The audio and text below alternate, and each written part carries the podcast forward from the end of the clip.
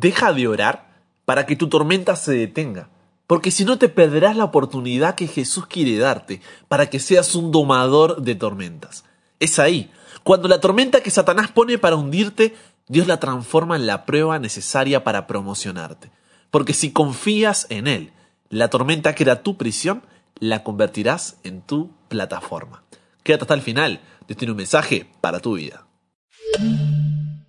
Buenas, ¿cómo estás? Soy el pastor en proceso Brian Chalai y te doy la bienvenida a esta comunidad imparable, una comunidad que nunca para de aprender y nunca para de crecer en su relación con Dios porque hasta el cielo no paramos. Queremos ser vecinos en el cielo. Así que si ese eres tú, te doy la bienvenida, estás en el lugar correcto, ya eres parte de la comunidad, siéntete como en casa. Pero antes de comenzar con el programón que tenemos para hoy, te invito a hacer una oración para darle la bienvenida a nuestro invitado de honor como lo hacemos cada programa.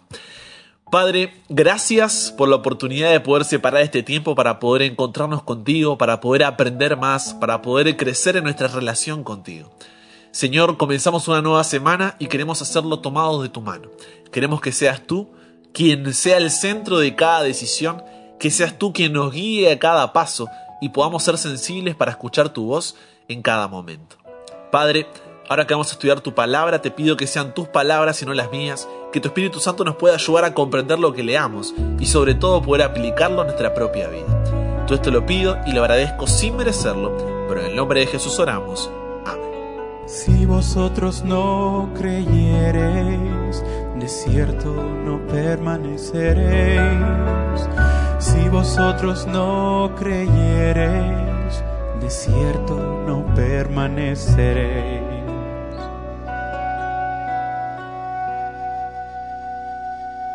Ahí estábamos escuchando nuestro versículo de memoria para toda esta semana, que será Isaías capítulo 7, versículo 9. La idea es que puedas memorizarlo, siempre tenemos un versículo cada semana para que puedas recordar todo el tema que estamos viendo y que pueda ser de bendición, para que puedas recordarlo, para que puedas tener siempre presente la palabra de Dios en tu corazón. Con eso dicho, manos a la Biblia, vamos a Jeremías capítulo 12, versículo 5, que dice así. Si corriste con los de a pie y te cansaron, ¿cómo contenderás con los caballos? Y si en la tierra de paz no estabas seguro, ¿cómo harás en la espesura del Jordán? Pongámonos en contexto. Un nuevo rey entra en escena. Isaías 7 nos presenta al rey Acaz, nieto de Usías, al cual estudiamos la semana pasada, así que todo sigue en familia, podríamos decir, ¿no? Pero déjame presentarte a nuestro protagonista de esta semana, yendo a Segunda de Reyes, capítulo 16, versículos 1 al 4, que dice así. En el año 17 de Peca, hijo de Remalías, comenzó a reinar Acaz, hijo de Jotam, rey de Judá. Cuando comenzó a reinar Acaz era de 20 años, y reinó Jerusalén 16 años, y no hizo lo recto ante los ojos de Jehová su Dios, como David su padre. Antes anduvo en el camino de los reyes de Israel y aún hizo pasar por fuego a su hijo, según las prácticas abominables de las naciones que Jehová echó de delante de los hijos de Israel. Asimismo sacrificó y quemó incienso en los lugares altos y sobre los collados y debajo de todo árbol frondoso. Ahora que conocemos al personaje, Acaz, si vemos un poco del contexto histórico en el que se da este relato, nos encontramos que en aquel momento los asirios eran el pueblo pero más fuerte, el pueblo dominante en el antiguo oriente. Su reino se encontraba entre los ríos Tigris y Éufrates y sus dos principales ciudades fueron Asur y Nínive. Este imperio era conocido no solo porque creían que los objetos inanimados y las características geográficas tenían espíritus y también adoraban a dioses de la naturaleza como el dios Asur, del cual proviene el nombre de la nación, sino que también eran conocidos por su crueldad. Porque las conquistas de lo que era el imperio asirio se caracterizaban por la guerra psicológica que realizaban. O sea, donde pasaban los asirios iban mostrando gráficos y textos con las barbaridades que eran capaces de cometer. Entonces, los siguientes pueblos, por conquistar, veían eso y ya sabían lo que se les esperaba. Además, su brutalidad no dejaba nada al conquistar una ciudad, sino que torturaban a cada uno de sus enemigos, haciéndolos comer y beber excremento y orina. Les quitaban la piel mientras estaban con vida o les mutilaban partes del cuerpo. Los nobles de los pueblos vencidos eran obligados a llevar collares con las cabezas de sus reyes. Y por otro lado también estaba la esclavitud. Los hombres esclavos eran usados como mulas, arrastrando las piedras que se utilizaban en la construcción de los palacios de los reyes asirios y no les estaba permitido detenerse. Tenían que continuar, pase lo que pase. Y las mujeres eran obligadas a marchar con sus partes íntimas al descubierto. En fin, era de esos imperios con los que a ver, no querías meterte y no querías tener relación alguna porque si no sabías que había llegado tu fin. Con esto en claro, sabiendo que Acaz está sentado en el trono y los asirios, con todas esas características que vimos, dominan la región, ahora sí leamos Isaías capítulo 7 versículo 1 que dice así. Aconteció en los días de Acaz, hijo de Jotam, hijo de Usías, rey de Judá, que Resín, rey de Siria, y Peca, hijo de Remalías, rey de Israel, subieron contra Jerusalén para combatirla pero no la pudieron tomar. ¿Qué es lo que relata este versículo? A ver, en pocas palabras, el reino del norte, Israel, al que también se lo identifica ahí como Efraín, recuerda que el pueblo de Dios se dividió en el reino del norte, conocido como Israel, y el reino del sur, conocido como Judá, que es el que estamos estudiando nosotros, es al que se dirige el mensaje de Dios por medio de Isaías. Entonces, como decía, el reino del norte por más que en el pasado había luchado con el reino de Siria, ahora estos dos, el reino del norte y Siria, se unen porque había un peligro mayor. ¿Cuál era ese peligro? Asiria. Porque como dice el proverbio árabe, ¿no? El enemigo de mi enemigo es mi amigo. Pero ¿por qué querían atacar Judá si su problema era Asiria? Isaías 7:6 dice que dijeron, vamos contra Judá y aterroricémosla y repartámosla entre nosotros y pongamos en medio de ella por rey al hijo de Tabeel. Al parecer, Israel y Siria querían obligar a Judá a participar con ellos de una alianza contra el extraordinario poder de Tiglat-Pileser III, que era el rey de Asiria. Entonces, si lograban conquistar a Judá e instalar un gobernante títere, vamos a decirle, allí, podrían usar sus recursos y su mano de obra en la batalla contra Asiria. Ante esto, obviamente, Isaías 7.2 dice que el corazón del rey y el de su pueblo temblaron de miedo, así como tiemblan los árboles en medio de una tormenta. ¿Por qué? Porque Judá no estaba en condiciones de enfrentarse a la alianza entre Siria e Israel. Judá había quedado debilitada por ataques previos de los edomitas y los filisteos. Entonces de repente, ante esta amenaza, su mundo se les cae a pedazos. Y te pregunto, ¿alguna vez te has sentido de esa manera? ¿Te sientes ahora de esa manera? Debilitado por luchas anteriores que has tenido que enfrentar. Amenazado por una nueva batalla que se avecina y parece que no encuentra salida, que es tu final. Porque ante esto, la pregunta que surge en medio de la crisis es, ¿qué hago? ¿Para dónde salgo? ¿Cómo se supone que saldré de esta? No estoy creciendo personalmente como persona. Mi negocio se está fundiendo, no consigo vender. No llego a rendir todos los finales de la universidad. Hay materias que tengo que recursar o no llego a pagar la cuota. El ambiente en mi casa es tenso, todo es motivo de discusión. No logro tener las ventas que estaba necesitando y no sé si voy a poder enfrentar este año de estudios. Mis padres se la pasan discutiendo. A nadie le importo en mi casa y parece que les da lo mismo lo que haga con mi vida. Estoy siendo abusada. No logro salir de esta enfermedad. Mi padre tiene cáncer y las noticias no son esperanzadoras. ¿Qué hago? ¿Cómo se supone que saldré de esta? Mis amistades solo me usan están cuando les conviene y estoy ahí solo por el sentido de pertenencia y no estar en solitario. No le encuentro sentido a nada. La persona que amo me engañó. Tuve relaciones sexuales con mi novio porque nos íbamos a casar, pero luego me dejó y ahora no sé qué hacer porque le entregué todo pensando que, a ver, no llego a fin de mes. Están haciendo recortes en mi empresa y no sé cómo voy a hacer para llevar un pan a la mesa. ¿Qué hago? ¿Cómo se supone que saldré de esta? Estoy sola en casa y mis hijos no me visitan. Tengo a mis hijos descarriados en la droga, el alcohol, la cárcel. Hace días que no oro y estoy escuchando este programa porque me lo compartió una amiga. Hay defectos en mi carácter que están afectando mis relaciones, pero no consigo cambiarlos. ¿Qué hago? ¿Para dónde salgo? ¿Cómo se supone que saldré de esta? El rey Acaz, al ver que Siria e Israel se le venían encima y su fin estaba cerca, en lugar de reconocer que Dios era el único amigo que podía rescatarlo a él y a su país, ¿sabes qué hizo?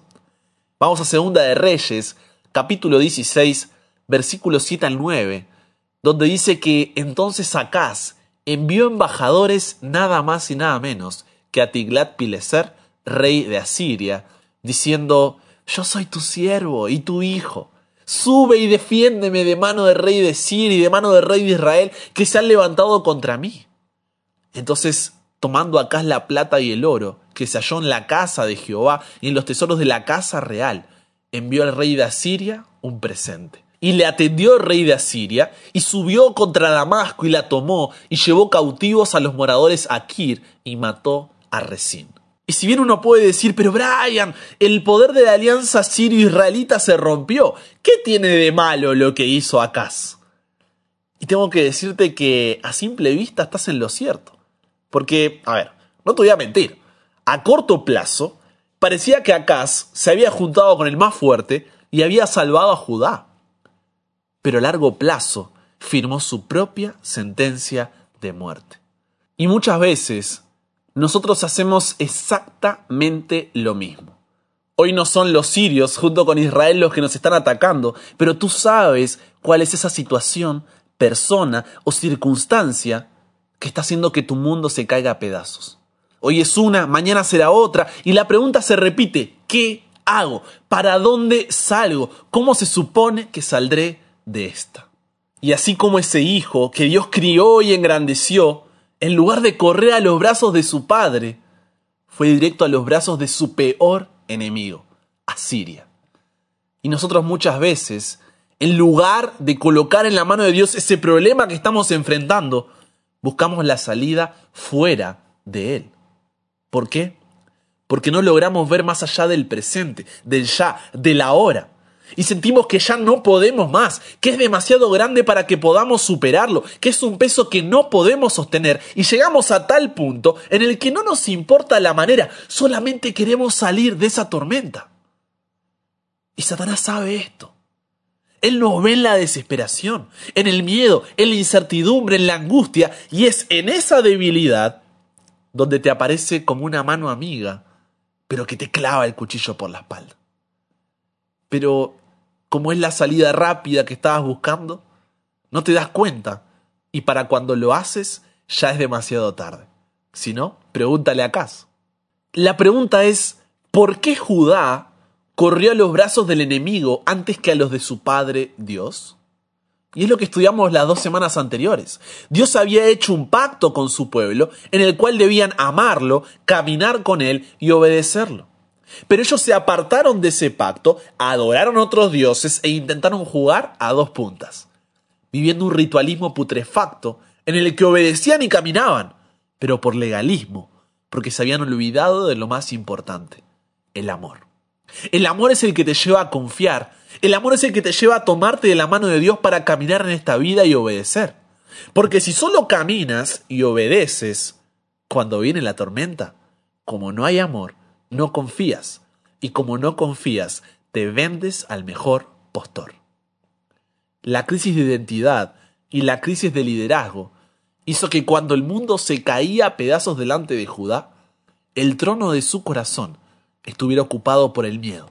Como leíamos ahí en Isaías 7.2, el corazón del rey y el de su pueblo temblaron de miedo, como tiemblan los árboles en medio de una tormenta.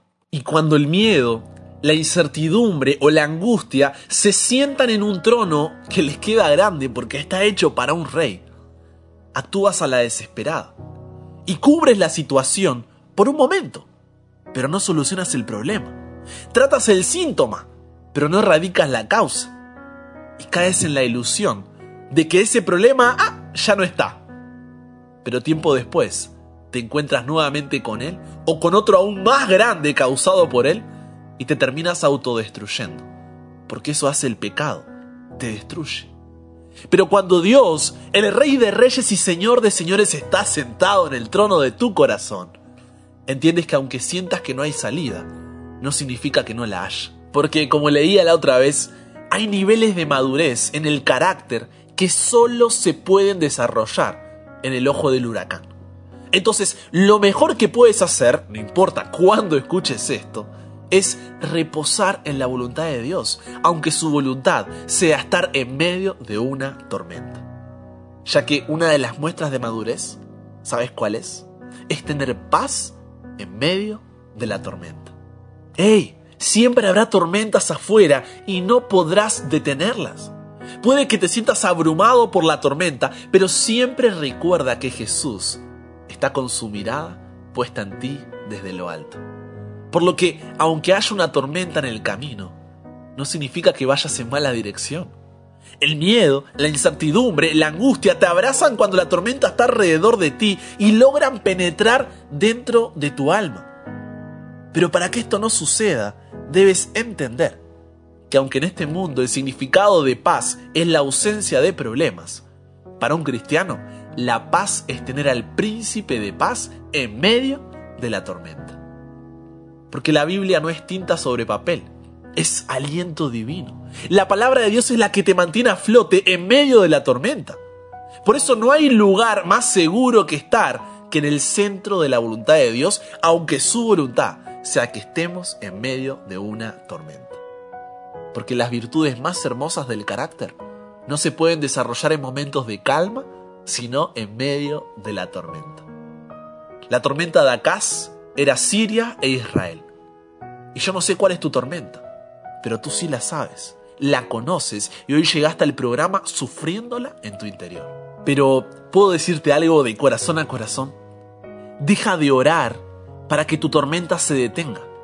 Porque si no, te perderás la oportunidad que Jesús quiere darte para que seas un domador de tormentas. Porque es ahí, cuando la tormenta que Satanás pone para hundirte, Dios la transforma en la prueba necesaria para promocionarte.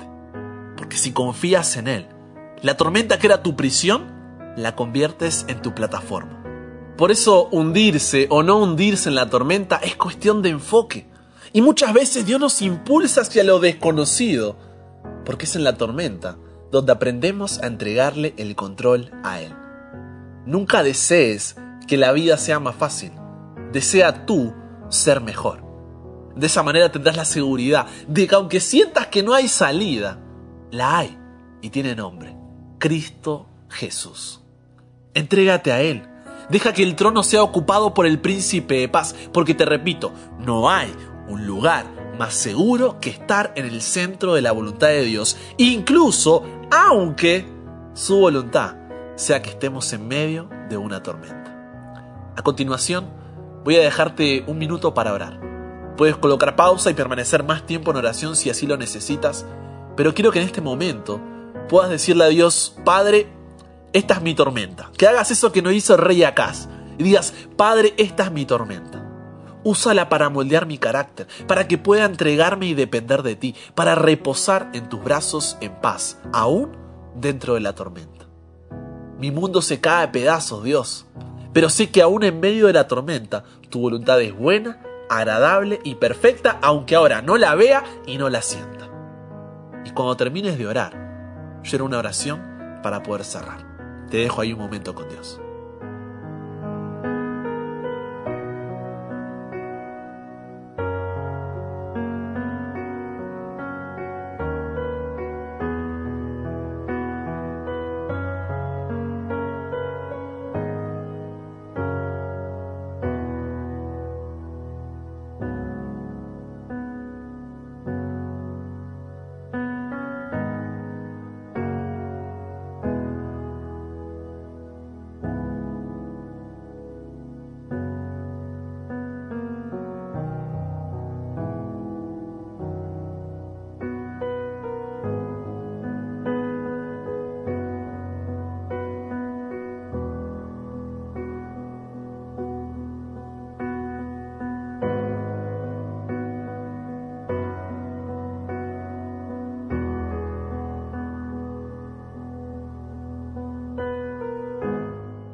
Padre, En aguas profundas me harás embarcar. Tu voz me guía en la oscuridad y si de tu curso me intento alejar, con un susurro endereza mi andar. Perdido en el medio de la tempestad, tu brújula al norte me hará encontrar. Jesús, mi Señor, tú eres mi capitán. Te debo mi vida y mi lealtad. Yo no sé qué es lo que está causando que el mundo de la persona, grupo, familia que me está acompañando se esté cayendo a pedazos hoy. Pero sí sé que tú puedes crear de la nada, transformar, renovar, restaurar. Es por eso que en humildad, Padre, te pedimos que no nos saques de esta tormenta, sino que nos ayudes a descansar en tu voluntad, que nos formes, que nos moldees y así, sin importar si estamos en tierra firme o en alta mar, siempre sabremos que estamos contigo. Te entregamos todo a ti, Dios. Cámbianos, renuévanos, transfórmanos, somos tuyos. El nombre de Jesús oramos. Andaba yo en un barco sin puerto al cual llegar. De repente vino una tempestad que iba a naufragar. Los vientos arreciaban cada vez más y más. Mi alma se angustiaba en medio de la tempestad. Hice todos los esfuerzos que un humano puede hacer. Pensé que con mis fuerzas la paz podría tener. Luché y luché y me afané, pero no pude vencer. De repente oí una voz que habló a mi corazón y dijo, no temas porque yo soy Jesús tu Salvador. Jesús mi capitán, Jesús es mi capitán. Sé que no voy a naufragar porque Jesús es mi capitán. Jesús mi capitán, Jesús es mi capitán. Yo sé que no voy a naufragar porque Jesús es mi capitán.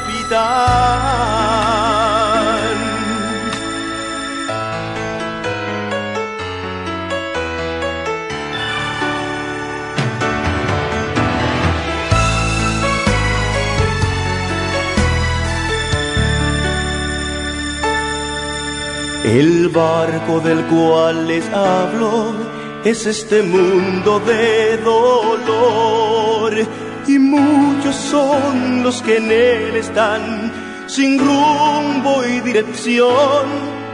Marchemos pues con Jesús, quien es nuestro Salvador. Murió por ti, murió por mí y yo sé que muy pronto le veré. Jesús, mi capitán, Jesús es mi capitán. Yo sé que no voy a naufragar, porque Jesús es mi capitán. Jesús, mi capitán, Jesús es mi capitán. Yo sé que no voy a naufragar, porque Jesús es mi capitán. Jesús, mi capitán, Jesús es mi capitán. Yo sé que no voy a naufragar, porque Jesús es mi capitán. Jesús, mi capitán, Jesús es mi capitán. Yo sé que no voy a naufragar, porque Jesús es mi capitán.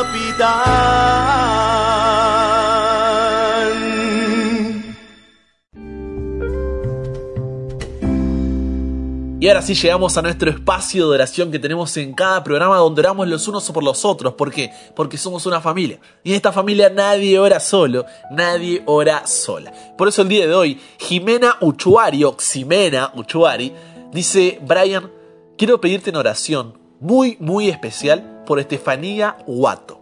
Hace un mes aproximadamente le detectaron cáncer a la piel. Ella es una persona muy linda en nuestra familia.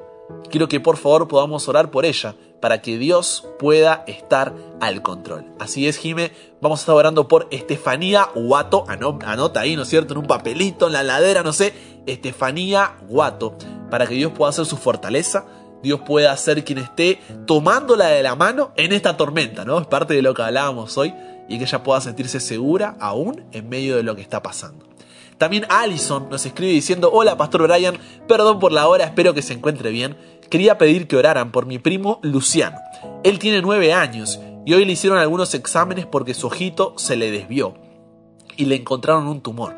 Mañana le harán más exámenes para ver bien el diagnóstico. El doctor le dijo a su madre que haría lo posible, pero era complicada la situación y podía incluso morir. Pero yo y mi familia confiamos en Dios y sabemos que Él hace milagros, así que si pudiese agregarlo a la lista de oración, se lo agradecería. Claro que sí, Alison. Estaremos hablando por Luciano. Recuerden, por favor, el nombre. No debe ser fácil, más con la edad que tiene, ¿no? Y todo lo que debe estar sintiendo la familia. Pero de nuevo, que en esta tormenta él pueda encontrar paz en los brazos del príncipe de paz, nuestro Señor Jesús. Hoy oramos por Estefanía Guato y por Luciano. Mañana oramos por ti. Y por último, un testimonio de cómo cuando tú compartes este programa, eres de bendición para otros. ¿Por qué? Porque esto no se trata de mi programa, mi comunidad, no, sino que es una herramienta que yo te proveo para que pueda ser un puente por el cual Cristo pueda cruzar y transformar corazones. Hola Brian. Sentí la necesidad de mandarte este mensajito solo para decir gracias. Venía pasando problemas, crisis, pero hoy algo me dijo que retome el estudio de la Biblia y así lo hice en conjunto con los audios que me compartieron y qué bendición. Cada comentario, frase épica, dice y las canciones todo parecía encajar perfecto con mi situación. Hoy lloro, pero no de tristeza, sino de alegría por cosas que había olvidado. Gracias a vos y a tu equipo por este proyecto que sé que Dios puso en sus corazones y de seguro están cambiando vidas. Muchas, muchas bendiciones. Mira, la verdad me da ganas de pararme y dejar acá el programa, pero es que es tremendo, ¿no? Ver cómo Dios puede actuar, cómo Dios puede obrar, cómo Dios puede transformar corazones cuando uno simplemente está dispuesto a hacer un puente para que Él haga lo suyo. Porque no se trata de mí, no se trata del equipo, no se trata de ti que compartes, sino de lo que Dios puede hacer cuando tenemos disposición a ser utilizados por Él. Así que gracias a todos los que están siempre compartiendo el programa, que juntos podamos seguir aprendiendo y creciendo. Hagamos una oración y cerremos con el tema de hoy. Padre, te damos gracias por este espacio que podemos tener. Queremos poner en tus manos la vida de Estefanía, Aguato y de Luciano, pedir especialmente por su salud, que tú puedas ser su fortaleza en medio de la tormenta a ellos y a su familia, y que puedan saber que en ti pueden reposar, porque tú eres el príncipe de paz y no hay nadie que pueda darnos la paz que tú nos puedes dar. Te agradezco por testimonios, Señor, como el que leímos hoy, donde tú podemos ver tu obra de una manera tan clara y alabarte, Señor, por lo que haces y agradecerte, Señor, por el equipo que me has dado para poder llevar esta obra a cabo, para poder compartir tu mensaje y apresurar tu venida. Padre, quédate con cada uno de nosotros, bendice cada corazón, cada hogar que se sumó al programa de hoy y que mañana podamos encontrarnos nuevamente para poder seguir aprendiendo y creciendo juntos. Todo esto lo pido y agradezco sin merecerlo, pero en el nombre de Jesús oramos. Amén.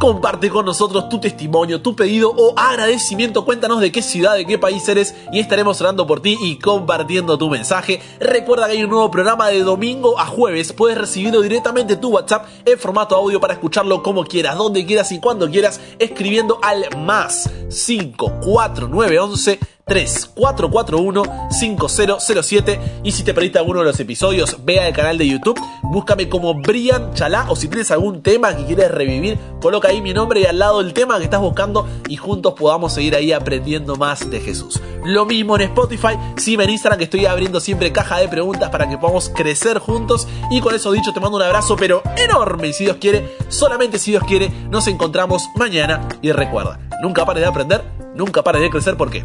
Porque hasta el cielo no paramos.